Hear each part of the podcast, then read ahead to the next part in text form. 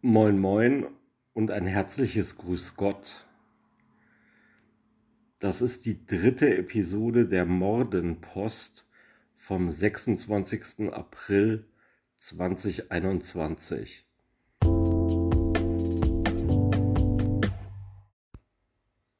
Geht es Chester the Molester jetzt an den Kragen?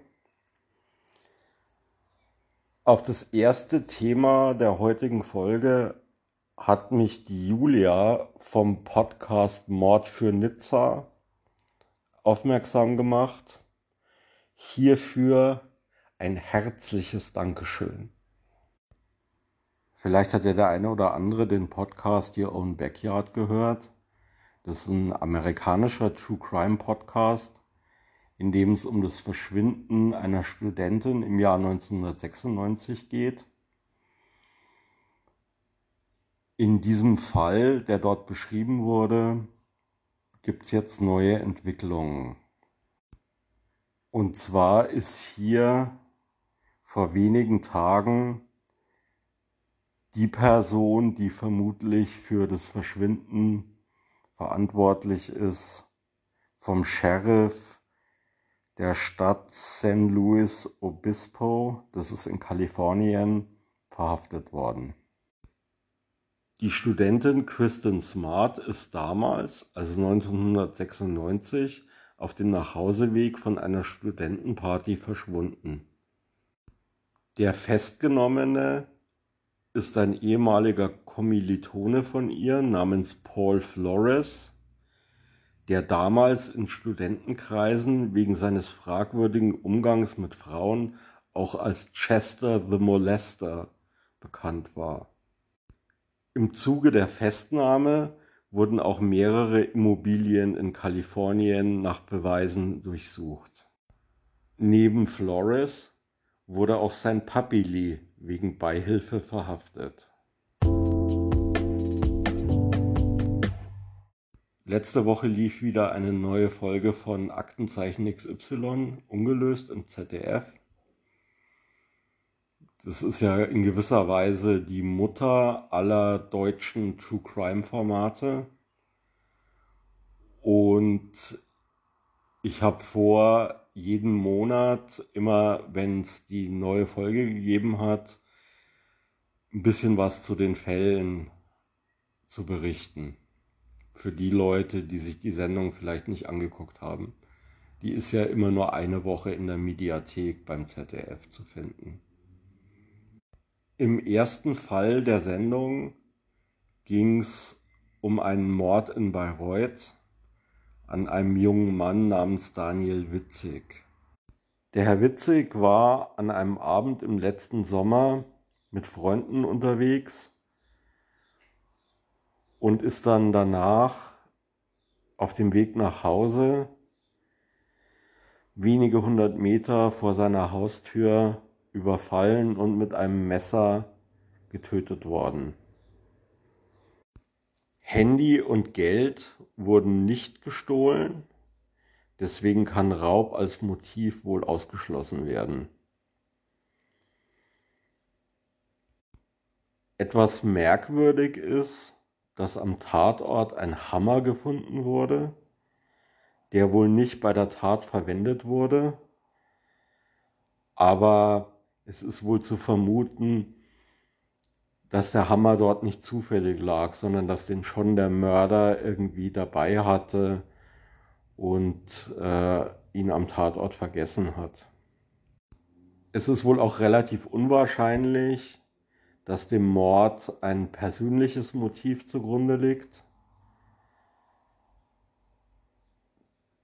Ich denke, es ist relativ schwierig vorstellbar, dass hier einfach jemand, der vielleicht einen Hass auf den Herrn Witzig gehabt haben könnte, dort auf gut Glück auf der Lauer gelegen hat das heißt, dass äh, das wahrscheinlich tatsächlich eine Zufallsbegegnung war.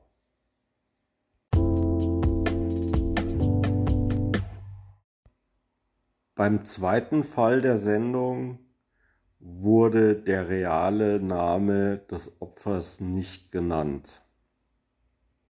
Hier ging es um ein Verbrechen in Fürth, wo ein Mann, der ähnlich wie der Herr Witzig aus dem ersten Fall gerade auf dem Weg nach Hause war, überfallen wurde.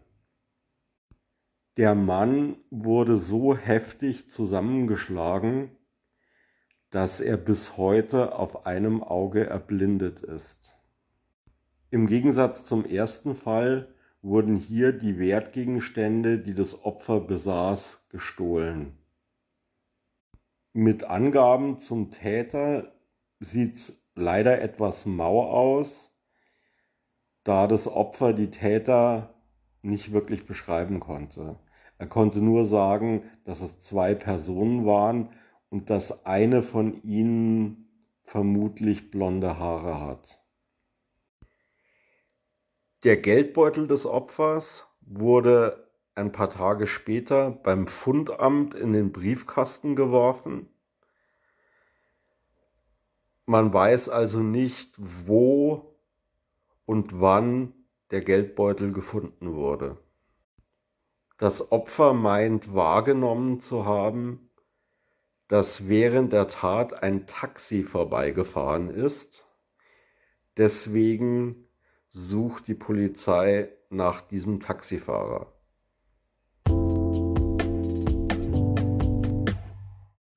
Im Fall Nummer 3 ermittelt die Kripo Hagen. Zugetragen hat sich der Fall allerdings in Bad Lasve. Ein türkischer Staatsbürger namens Vesir Akpina kam aus Bodrum nach Deutschland, um dort in Bad Lasve ein Café zu eröffnen. Zu diesem Zweck hat er sich eine Immobilie gekauft, die er in Eigenregie renovieren wollte. Am Abend des 23. März 2020 wurde er dann in diesem Haus im Schlaf erschlagen. Einbruchsspuren an der Tür gab es keine.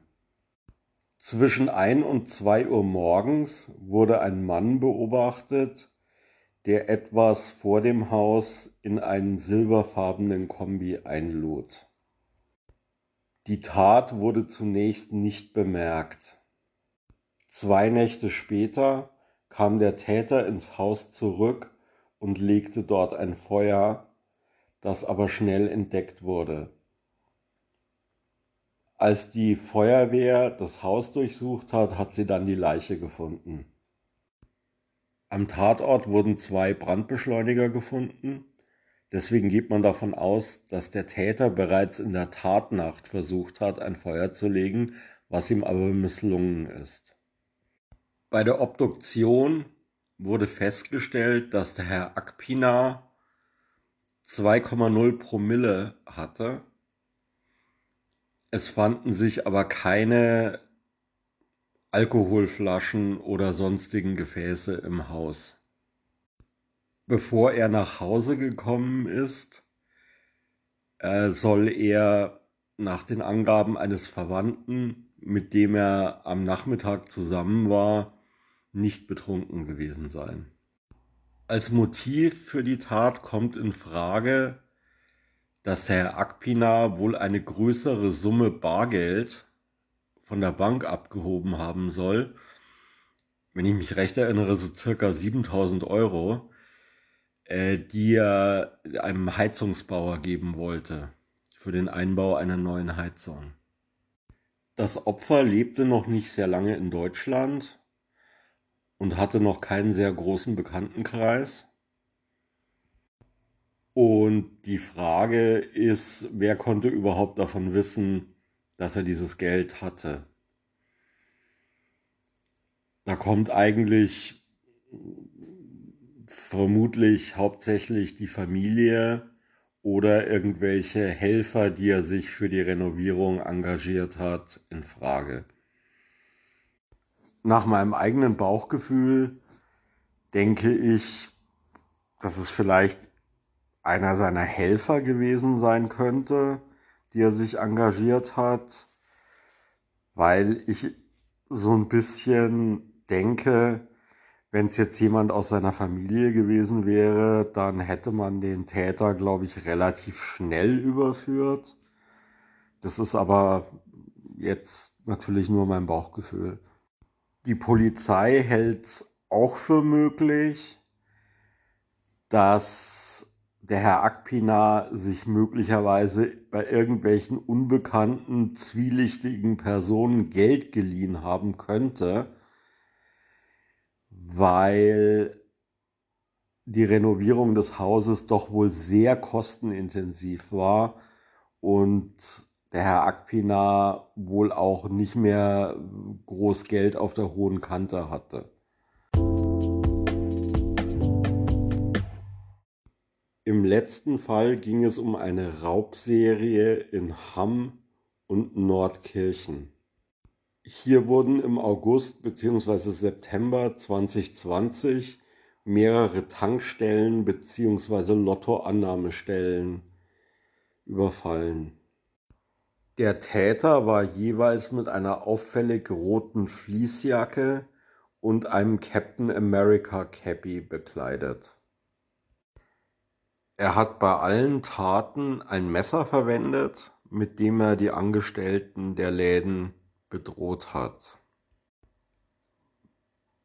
Bei der ersten Tat hat der Täter Englisch gesprochen bei den weiteren Taten dann wohl zumindest teilweise auch Deutsch. Die Zeugenaussagen waren sich ein bisschen uneins, ob der jetzt einen Akzent hatte oder nicht. Die Polizei geht davon aus, dass er wahrscheinlich einen Akzent hatte, der nicht so stark ausgeprägt war. Und man fragt sich natürlich so ein bisschen, warum man bei so einer Tat ein Captain America Cappy trägt. Also ist es ja relativ klar, dass Captain America solche Taten nicht gutheißen würde. Ähm, warum? Ich würde jetzt natürlich vermuten, dass er genau ein Outfit gewählt hat, mit dem er privat normalerweise nicht rumläuft. Also ich kann mir jetzt nicht vorstellen, dass er diese wohl sehr auffällige Fließjacke und das Captain America Cappy in seiner Freizeit trägt, sondern ich denke, dass er sich diese Klamotten genau für diese Taten beschafft hat.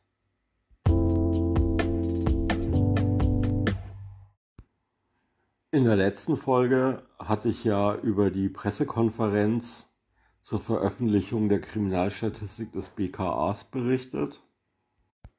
Und dort wurde ja gesagt, dass insbesondere im Bereich der Verbreitung pornografischer Schriften die Zahl der Straftaten massiv angestiegen ist.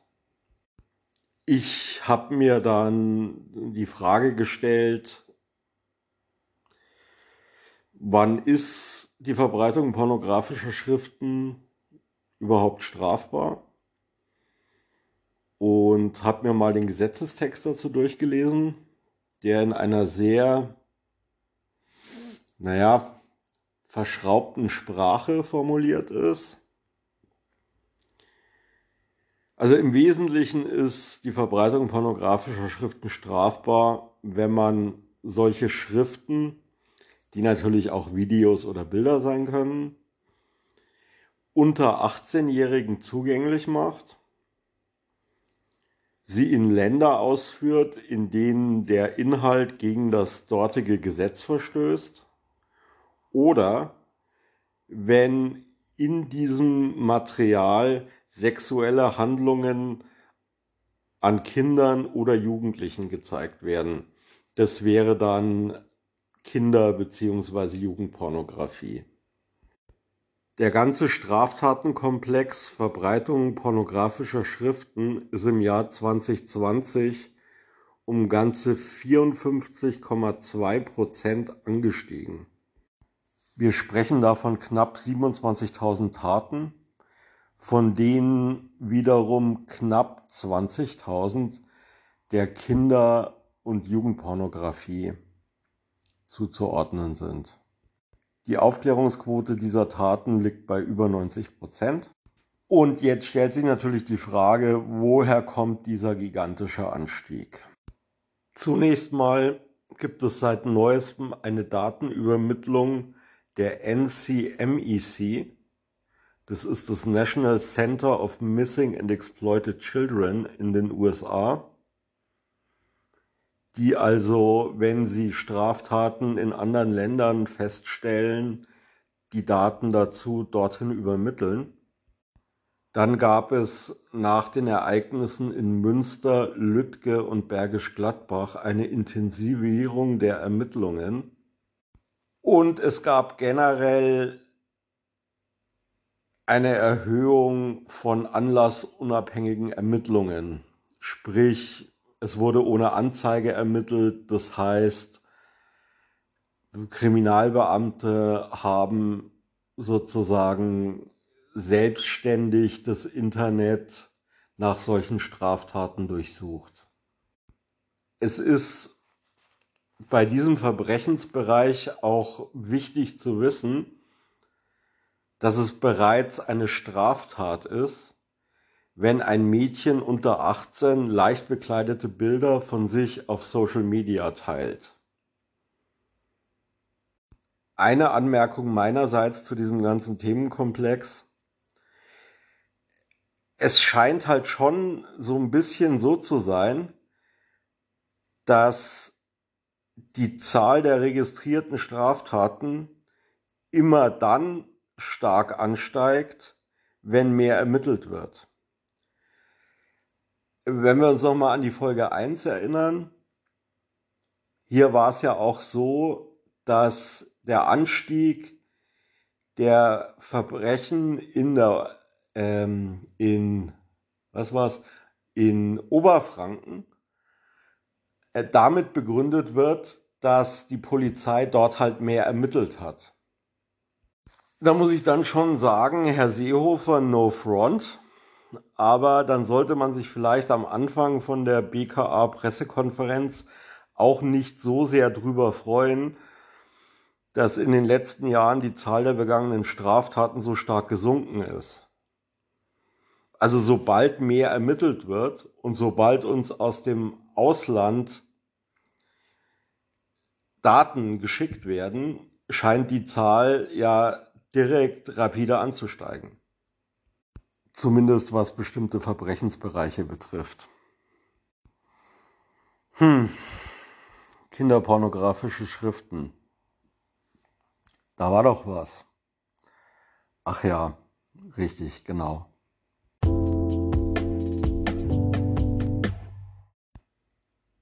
Eigentor per WhatsApp.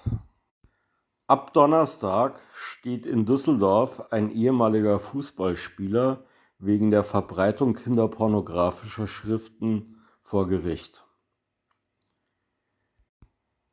Die Anwälte dieses Herrn haben in der Vergangenheit mehr oder weniger, insgesamt eher weniger erfolgreich, versucht, Berichterstattung zu diesem Fall zu verhindern und unter anderem gegen die Bild-Zeitung und den Comedian Oliver Pocher geklagt. Es scheint ihnen sehr daran gelegen zu sein, den Namen dieses Herrn nicht mit dieser Straftat in Verbindung zu bringen, was ihnen nur sehr begrenzt gelungen ist, aber tun wir ihnen den Gefallen, äh, und nennen den Herrn einfach Herr Metzeleder.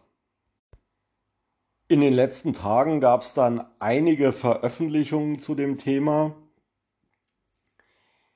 Der Herr Pocher, der eben genannte Comedian, hat auf Twitter das Antwortschreiben veröffentlicht zu dem Schreiben, das er von den Anwälten bekommen hat, die von ihm 10.000 Euro Schadensersatz verlangt haben, beziehungsweise Schmerzensgeld. Das Schreiben zitiert aus einem Zeitartikel, den ich leider nicht gefunden habe. Äh, ich weiß nicht, ob der hinter einer Paywall ist oder ob der nicht mehr bei der Zeit verfügbar ist. Ich konnte den Artikel jedenfalls nicht lesen. Auf jeden Fall wird in diesem Zeitungsartikel der Herr Metzelgruber zitiert aus einem WhatsApp-Chat, wo er äh, freimütig gesteht, dass er auf junge Boys und Girls steht, weil sie so unschuldig und formbar sind. Und außerdem sei das Ganze ja so ein bisschen verboten, was also den Reiz erhöhen würde. Außerdem kommentiert er ein wohl sexuell recht eindeutiges Bild, das er verschickt hatte. Auf diesem Bild ist ein etwa zehnjähriges Mädel zu sehen und er sagt dann sinngemäß, dass sie so aussehe, als ob sie einem kommenden Beischlaf recht frohgemut entgegensehen würde. Also die letzte Formulierung, die ist jetzt von mir. Der Herr Metzeldobler hat sich da etwas expliziter ausgedrückt. Insgesamt soll er drei verschiedenen Frauen jeweils mehrmals kinderpornografische Bilder geschickt haben. Und auf seinem Handy oder auf seinem Rechner, das weiß ich nicht so genau, wurden knapp 300 Dateien entsprechenden Inhalts sichergestellt. Der Anwalt vom Herrn Metzelhuber hat vor ein paar Tagen auch ein Interview gegeben. Soweit ich weiß, war das das erste Fernsehinterview. Davor gab es schon mal ein paar Print-Interviews. Und äh, er stellt es ein bisschen so dar, als ob sein Mandant mehr oder weniger in eine Falle gelockt worden sei. Also sprich, die Frau, durch die er schließlich zur Anzeige kam, die hätte ihn dazu verleitet, ihr das Material zu schicken. Jetzt ist es natürlich so, dass ich mit der Dame nicht bekannt bin und schlecht irgendwas zu ihrem Charakter sagen kann. Aber ich finde, eine Falle, die man dadurch umgehen kann, dass man keine kinderpornografischen Daten schickt, ist recht leicht zu umgehen, würde ich sagen. Außerdem hat der Anwalt in dem Interview, muss man halt schon sagen, so ein bisschen auf die Tränendrüse gedrückt und hat gesagt, ja, mein Mandant ist jetzt so sozial geächtet und er hat keine Freunde mehr und er ist ja gar nicht pädophil und äh, da gab es dann so eine ganz komische Formulierung, da hat er irgendwie sowas gesagt wie, also es war ja nicht das Ziel, irgendwelche Kinder zu missbrauchen, sondern er wollte ja mit den Dingen, die er da geschickt hat, was ganz anderes erreichen. Also ein bisschen komisch. Ähm, ja, also ich meine, im Prinzip ist es natürlich so, dass halt da die Unschuldsvermutung gilt. Auf der anderen Seite ist es so, dass halt das Versenden der entsprechenden Materialien halt gar nicht geleugnet wird, wenn ich das richtig sehe. Insgesamt sind dann jetzt im Fall Metzelmoser drei Prozesstage vorgesehen. Das Urteil kommt dann irgendwann ich glaube noch in der ersten Maihälfte.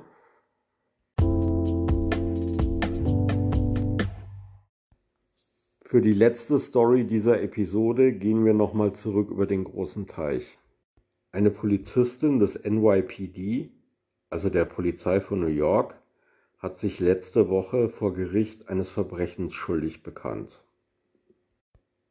Jennifer Cincinelli saß bereits seit 2019 hinter schwedischen Gardinen, nachdem bekannt wurde, dass sie den Plan hatte, ihren Ex-Mann umbringen zu lassen.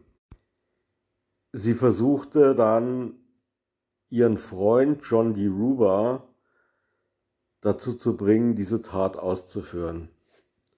Wie der Herr D. Ruber ursprünglich zu dem ganzen Thema stand, weiß ich jetzt nicht. Aber als sie mm, dann versucht hat, ihn dazu zu bringen, dass er zusätzlich noch seine eigene Tochter ermorden sollte, hat sich der Herr Di Ruba dann doch entschlossen, mm, lieber zur Polizei zu gehen. Die Polizei hat ihn dann dazu gebracht, dass er einfach so tun soll, als würde er das Ganze machen, so dass sie Beweise sammeln können, Gespräche aufzeichnen etc. Letztendlich hat er dann zur Frau Cincinelli gesagt, okay, er heuert einen Killer an, der für 7000 Dollar beide Jobs übernimmt.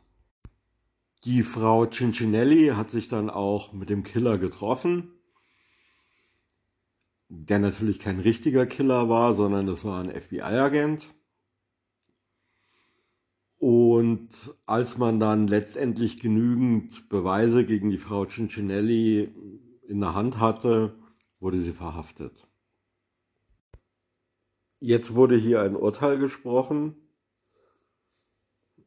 und ich bin da ein wenig flabbergasted. Sie wurde nämlich nicht wegen des Mordkomplotts verurteilt, sondern nur wegen Obstruction of Justice. Also, ja, Behinderung der Justiz. Es gab da wohl einen Deal, dass sie nicht mehr weiter verfolgt wird wegen des Mordkomplotts, wenn sie sich dazu schuldig bekennt. Das Strafmaß wird wohl erst später bekannt gegeben, aber das dürfte nun signifikant niedriger sein natürlich bei Obstruction of Justice. Mir ist jetzt da als jemand, der nicht mit den Details vertraut ist, natürlich ein bisschen ein Rätsel, ähm, weil die Beweislage dürfte ja mit den aufgezeichneten Gesprächen und der Aussage des FBI-Agenten der da als Killer in Anführungszeichen unterwegs war, ja eigentlich glasklar sein. Also ich weiß nicht, warum da die Staatsanwaltschaft irgendwie geneigt sein sollte, einen Deal zu machen. Mich persönlich erinnert dieser Fall so ein bisschen an den Fall Dalia Depolito. Ähm, wer diesen Fall nicht kennt, äh, der sollte da mal auf YouTube nach dem Fall gucken. Gibt bestimmt auch den einen oder anderen Podcast dazu.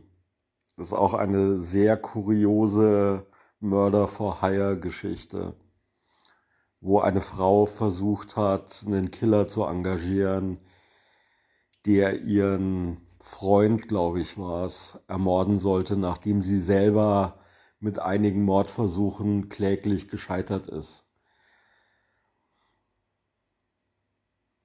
Dieser Fall wäre übrigens ein sehr gutes Thema für Mord für Nizza, Julia, falls du die Folge bis hierhin hörst. Das war's dann auch schon wieder mit der heutigen Folge. Als nächstes kommt dann das angekündigte Extrablatt zum Fall George Floyd. Da gehe ich davon aus, dass ich das nächstes Wochenende aufnehmen werde. Und dann muss ich mal gucken, was ich mit der nächsten regulären Ausgabe der Mordenpost mache. Ob ich da dann eine verkürzte Ausgabe mache oder ob sich die um ein paar Tage verschieben wird. Weiß ich noch nicht. Okay, dann auf Wiederschauen und Hören. Bis dann. Tschüss.